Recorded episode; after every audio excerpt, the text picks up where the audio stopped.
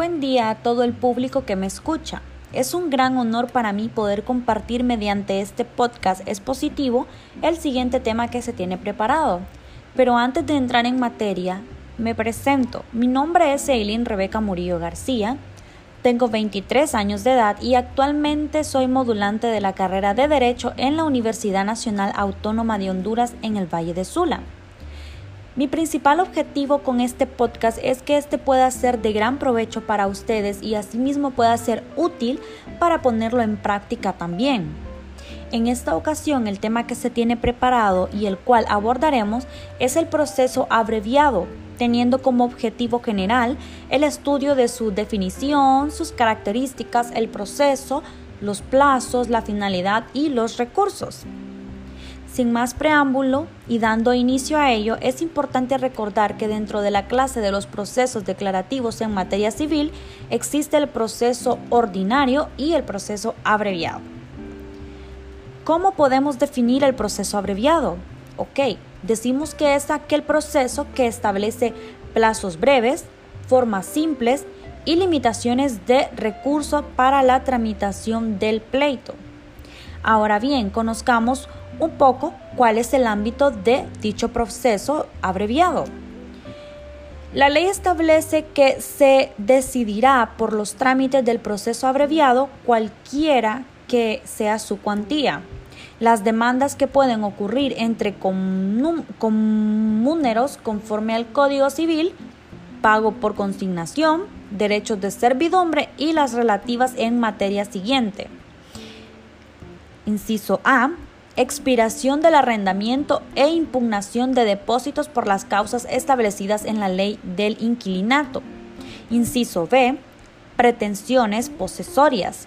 Inciso C, calificación registral. Inciso D, rectificación de hechos o informaciones inexactas y perjudiciales. Inciso E, arrendamientos financieros y venta de bienes muebles a plazo. Inciso F, propiedad horizontal. Inciso G, prescripción adquisitiva, deslinde y amojamiento. Y por último, el inciso H que dice las pretensiones derivadas de accidentes de tránsito. Recordando que se van a decidir o se decidirán los trámites del procedimiento abreviado las demandas cuya cuantía no sea mayor a 100 mil lempiras.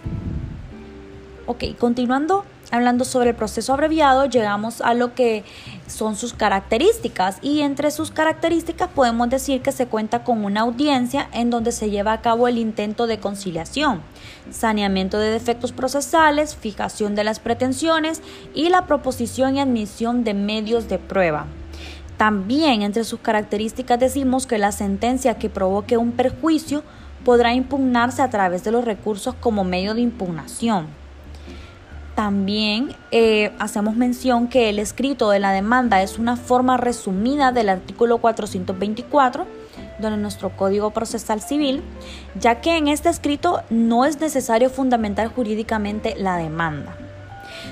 Eh, también a falta de requisito de la demanda, decimos que este podrá ser subsanada en un plazo de cinco días. Asimismo, no existe contestación escrita por parte del demandante.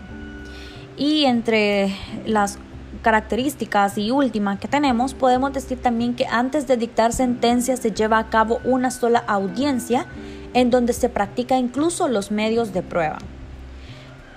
Luego continuamos con lo que eh, sería el proceso. Debemos de tener en claro que todo proceso judicial comenzará por medio de una demanda escrita en el que se hará constar, según el artículo 583 de nuestro Código Procesal Civil, que el órgano jurisdiccional ante quien se presenta.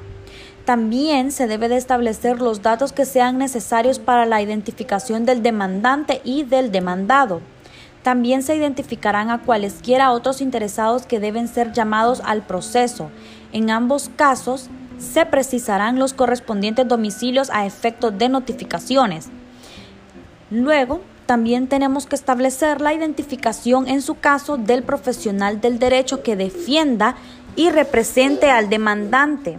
En este caso, las notificaciones se realizarán en el domicilio que estos señalen. También debemos de establecer la descripción suficiente de los hechos en los que se base la petición y se debe de establecer la petición. En este procedimiento el demandante no estará obligado a fundamentar jurídicamente la demanda. En el escrito de la demanda se eh, propondrán todas las pruebas que pretenden utilizar el demandante cuya práctica pudiera determinar la suspensión de la audiencia.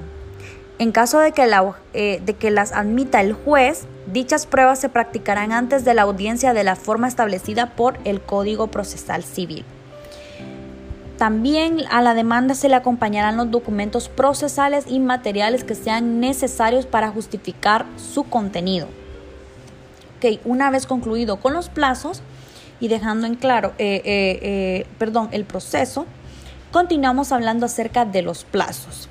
Okay. Cuando estamos hablando de los plazos, decimos que no se admitirán las demandas que pretenden retener o recobrar, la posesión si se interponen transcurrido el plazo de un año a contar desde el acto de la perturbación o el despojo y seis meses cuando se tratare de un despojo violento.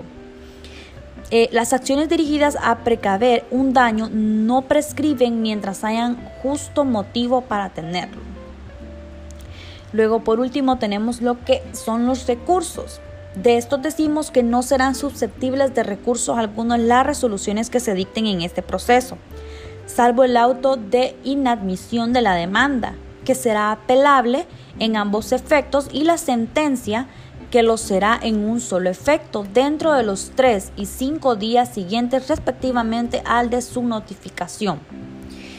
Esta sería toda mi participación hablando sobre lo que es el proceso abreviado. Es, es un podcast eh, bastante concreto y que espero que esta información pueda ser eh, bastante enriquecedora para ustedes y pueda darles eh, un poco más de conocimiento acerca del proceso abreviado. Muchísimas gracias.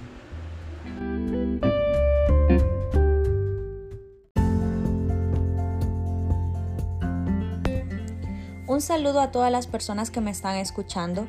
Es un gusto dirigirme a ustedes el día de hoy. Mi nombre es Eileen Rebeca Murillo García. Soy estudiante de la carrera de Derecho de la Universidad Nacional Autónoma de Honduras en el Valle de Sula. El día de hoy les estaré platicando de un tema muy importante para los futuros profesionales del derecho, como es la oralidad y sobre todo la importancia que tiene en un juicio civil o en el desarrollo de casos prácticos, incluyendo aspectos relevantes como la oratoria y la elocuencia, la expresión y el lenguaje corporal y asimismo las habilidades de un buen orador, por lo que espero que esta información sea de mucho provecho para ustedes. Comenzaremos definiendo lo que es la oralidad y por oralidad decimos que es el proceso de comunicación verbal, vocal y corporal o no corporal entre dos o más interlocutores presentes físicamente, todos en un mismo espacio. Entre las características de la oralidad encontramos, número uno, que su mayor proximidad entre el altavoz y el receptor. El receptor. Número dos, una relación directa entre los hablantes. Y número tres, el contexto interfiere Número 4. Se utilizan recursos extralingüísticos como ser gestos, expresiones faciales, postura y entonación. 5. La posibilidad de rehacer el mensaje en caso de que no se interprete correctamente. 6. La oralidad también permite un mayor, una mayor transmisión de ideas, reflexiones y emociones. Y por último, existe una mayor preocupación por la asimilación de mensajes que por la forma de transmitirlo. Como bien sabemos, la oralidad es de suma importancia en los juicios que se llevan a cabo en nuestro país, Honduras, y en el juicio civil no es la excepción. La oralidad eh, en el juicio civil se constituye como un principio y se encuentra contemplado en el artículo 15 del Código Procesal Civil, en el que se establece que el proceso civil es predominantemente oral, por lo que los actos procesales de alegación, la práctica de las pruebas y la sustanción del proceso en general se efectuarán oralmente en audiencias públicas, de manera que los actos procesales tengan que celebrarse por escrito, habrán de facilitar la aplicación del principio de oralidad. Por otro lado, todos los actos orales se grabarán en soporte magnético o digital o por cualquier otro medio técnico idóneo. En caso de ser materialmente imposible la grabación de un proceso civil concreto, se documentarán por el secretario en debida forma, de manera que quede constancia de lo esencial ocurrido durante su desarrollo. Ahora bien, es importante que reconozcamos que la oralidad y oratoria no es lo mismo. Sin embargo, en todos los procesos judiciales donde se pone en práctica la oralidad, se aplica la oratoria, pues la oratoria se trata del arte de hablar con elocuencia para informar, convencer, persuadir o deleitar a un auditorio, así como también es la disciplina del género literario que se aplica en todos los procesos comunicativos hablados, como las conferencias, las charlas, los sermones, las exposiciones y las narraciones. Entre las características de la oratoria, eh, pueden mencionarse la articulación clara, el uso preciso de palabras, la construcción correcta de oraciones, la entonación, la cadencia, el ritmo, las pausas, el volumen de la voz, la construcción del discurso de acuerdo con una intención, el conocimiento del contexto cultural en el cual se produce el hecho verbal y por supuesto la comprensión general y particular que se tiene sobre el tema tratado. Con lo anteriormente expuesto podemos establecer eh, ciertas semejanzas y diferencias entre la oralidad y oratoria. Por ejemplo, ambas son similares porque requieren el uso de la voz, la expresión de palabras, una comunicación directa. Sin embargo, la oralidad solo es una parte de la oratoria, pues a diferencia de la oralidad, la oratoria es más compleja, involucra una cantidad de técnicas y reglas o principios que nos permiten expresarnos de manera clara ante un público numeroso. Pero bien, al brindar el concepto de oratoria, hice mención de la elocuencia, pues la oratoria es el arte de hablar con elocuencia. Pero, ¿qué es la elocuencia? Pues bien, de conformidad con el diccionario de la Real Academia Española, la elocuencia es la facultad de hablar o escribir de modo eficaz para deleitar, conmover o persuadir, eh, que como bien sabemos deben ser los propósitos de todo abogado al comparecer en un juicio. En pocas palabras, entre la oratoria y la elocuencia no hay diferencia alguna, por el contrario, trabajan en conjunto con el fin de persuadir al auditorio. La elocuencia se caracteriza por la utilización de un lenguaje claro, fluido y convincente, capaz de conquistar la atención de los oyentes. Debemos de saber de la capacidad de hablar con elocuencia no es algo con lo que se nace, sin embargo, es una destreza que se puede aprender con la práctica y que se hace a un buen orador. Lo que me lleva a que discutamos un poco sobre el papel de orador o en otras palabras el papel que juega el abogado como orador en el juicio civil. Un orador es una persona que habla en público, pronuncia discursos o imparte conferencias de forma elocuente y con estilo elevado, por lo que se requiere de una gran oratoria, es decir, no solo hablar en público, sino que un buen orador debe reunir las siguientes características. La oratoria siempre se realiza eh, con un orador individual frente a un público receptor colectivo, en este caso el profesional del derecho frente a los comparecientes en una audiencia. El orador debe de hablar con claridad, pero además con entusiasmo, eficacia y persuasión. El lenguaje es su herramienta principal. Debe el orador tener claro en fin su discurso. Puede ser un discurso persuasivo a fin de convencer a un público de una opinión, por ejemplo. Además, puede enseñar, conmover o agradar a su público. La apariencia física es muy importante. El atuendo que elige el orador debe ser acorde con las circunstancias, dependiendo si es una ocasión formal o informal. Un orador también eh, debe mantener una actitud positiva, estar relajado y gozar de buena salud física y psíquica. Además, debe poseer mucha capacidad de memoria, ya que la oratoria requiere un 90% de habla y apenas un poco de lectura de apuntes, de ser necesario. Un orador debe ser sincero y congruente, es decir, que haya relación entre lo que un orador dice y hace. Un orador debe perder el miedo y los prejuicios a hablar en público, debe tener soltura y saber estar frente a un público. Un orador debe también conseguir que el público lo escuche con atención, se sensibilice con él y lo comprenda, y en caso de ser un discurso persuasivo, que el oyente se convenza de lo que el orador está diciendo acerca de un tema.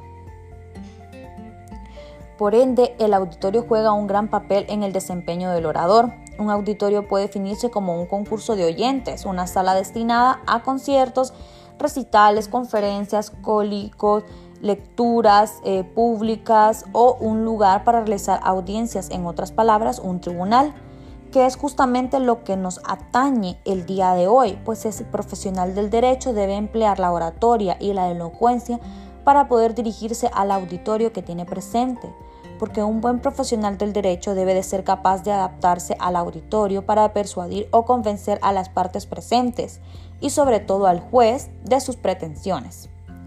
Pero además el auditorio, el lenguaje corporal juega un papel indispensable, pues el cuerpo habla por nosotros. Mediante gestos y movimientos corporales establecemos contacto con nuestros interlocutores.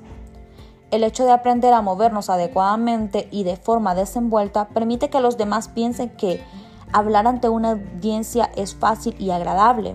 Los movimientos realizados con nuestro cuerpo tienen la intención de acompañar y reforzar nuestro mensaje verbal.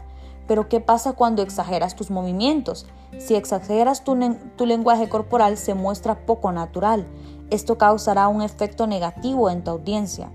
En otras palabras, tan malo es permanecer inmóvil como lo son los excesivos movimientos.